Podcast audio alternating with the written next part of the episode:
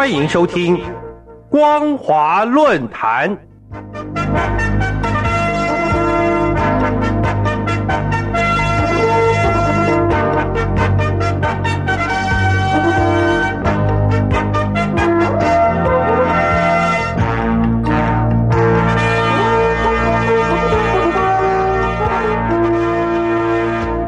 各位听众朋友，大家好，欢迎收听本节的光华论坛，我是苏燕。我们今天要谈论的主题是中共建党百年的国际形象。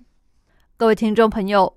中共建党至今已有百年历史，在今年七月还大肆庆祝百年党庆，并且自以为已经摆脱了清朝末年以来中国积弱不振的命运，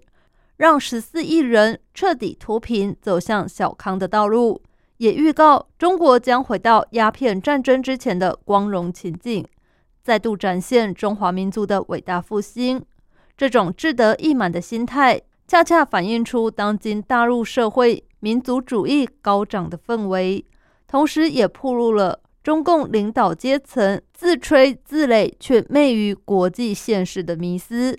不可否认的，邓小平在四十几年前推动空前的改革开放。让全球资金溢注大陆市场，促成中国加入世界贸易组织，并且扮演世界工厂的角色，使中国大陆得以快速提升经济实力，奔向脱贫致富的路上。尤其是去年新冠肺炎疫情蔓延以来，中共有效动员人力资源以及数位技术，在疫情控制上取得一定成效。经济成长相对于欧美各国表现较好，更让中共领导阶层认为自身体制具有中国特色社会主义的优越性，并且以东升西降来形容中国崛起的态势。事实上，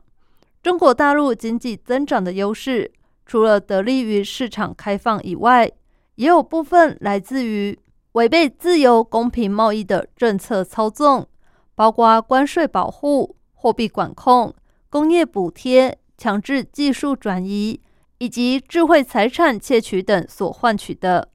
长期以来，国际社会对中共经贸手段的纵容，原本在于期待大陆社会透过经济改革逐渐走向政治开放。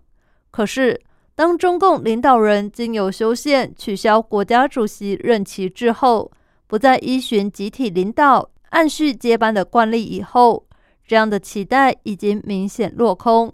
而大陆经济的发展也逐渐偏往国家资本的方向倾斜了。另一方面，中国大陆在政治上所受到的压制更是变本加厉，尤其是昔日东方之珠香港的处境更是严峻，因为中共当局以经济改革的成效。确认他在中国大陆统治的正当性已不容置疑，而将一切与当局对立的言论以及任何要求民主化的呼声，都看作是颠覆中共政权的黑暗势力，背后都有西方国家遏制中国崛起的图谋。所以，香港国安法的施行以及特区选举制度的变更，再再显示。中共既以武力镇压对待香港民众，也以展现武力的霸权之姿向国际示威。而所谓二十一世纪的中国梦，仍将拒绝自由民主，不同于当今的时代潮流。讽刺的是，中共当局为驳斥中国威胁论的指控，最高领导人在百年党庆的谈话中还特地表明。中国人民从来没有欺负、压迫、奴役过其他国家人民。然而，中共当局对台湾文攻武赫的挑衅，对境内少数民族的压迫，其他国家都看在眼里。除了持续关切大陆人权状况以外，台海和平稳定也在今年成了全球各大高峰会议联合声明的焦点。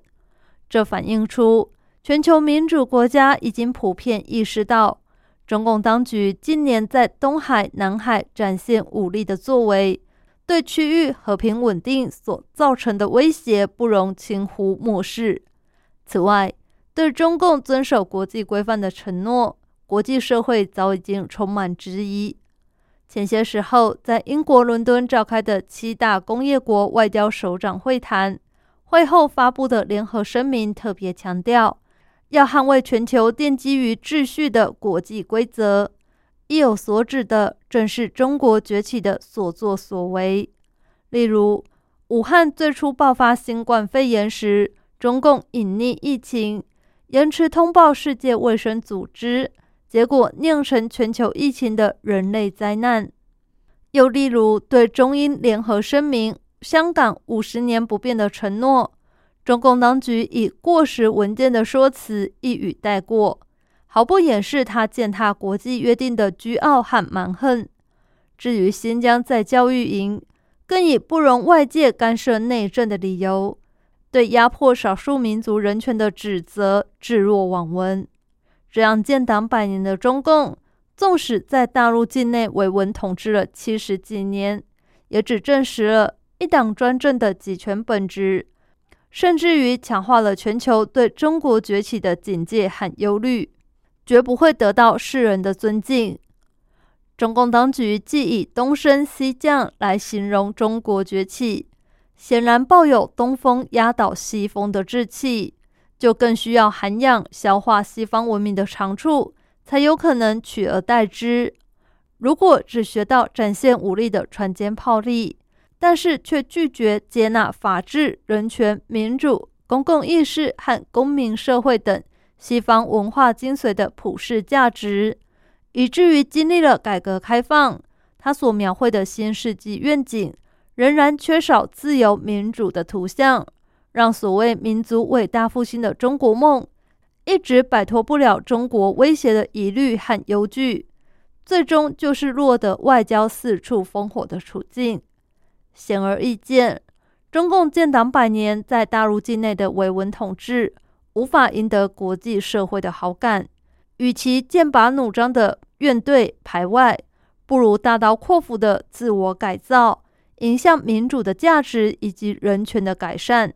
才能让国际间对中国崛起有耳目一新的观感。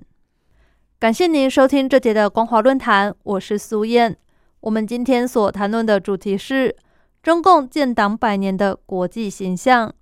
如果您对节目的内容有任何想法或建议，都欢迎来信告诉我们。一般邮件可以寄到台北北门邮政一千七百号信箱。电子邮件请寄到 lily 三二九 at ms 四五点 hinet 点 net，l i l i 三二九 at ms 四五点 h i n e t 点 n e t。透过这两种方式，我们都可以立即收到您的来信，并且逐一回复您的问题。再次感谢您收听本节的光华论坛，再会。